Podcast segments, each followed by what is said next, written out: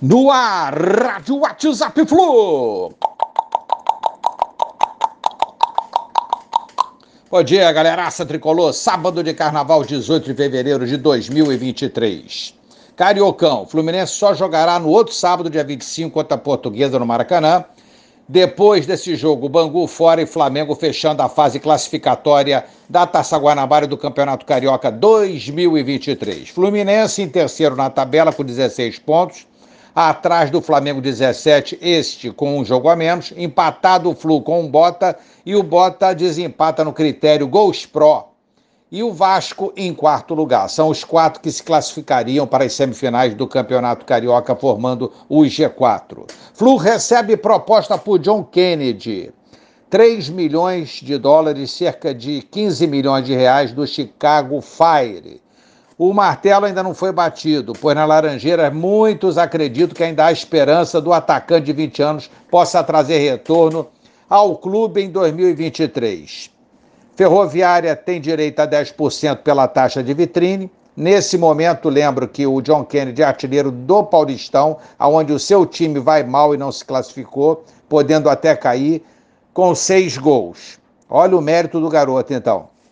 Flu tem 60% do direito do atacante, ficaria com mais ou menos 8,5 milhões. Os outros 6 milhões, mais ou menos, restantes, são do Social de Minas Gerais. Então, gente, JK parece estar mudado. Pelo menos é o que ele diz no seu discurso, nas entrevistas que concede. Mudando postura, sendo mais responsável, se dedicando mais aos treinos, etc. São algumas falas do JK. A firma está em nova fase.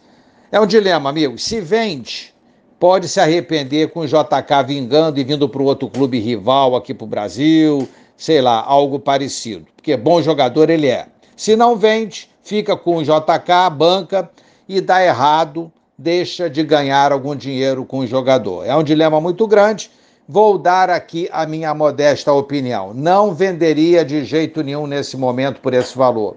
Traria de volta o elenco, Cito que o Marrone é, está de saída do Fluminense, não permanecerá, então com certeza o Fluminense deve ir ao mercado buscar essa reposição, e essa reposição a gente já tem em casa, que é o JK, na minha opinião. Então, é, quem garante que a reposição do Marrone indo ao mercado daria certo também? A gente tem o JK, que é bom jogador, tem a parte disciplinar que atrapalha. Como ele garante estar mudado, eu daria essa nova chance, ficaria com o garoto e eu torço muito para que ele fique no Fluminense. Bom carnaval, amigos. Abraços, valeu, tchau, tchau.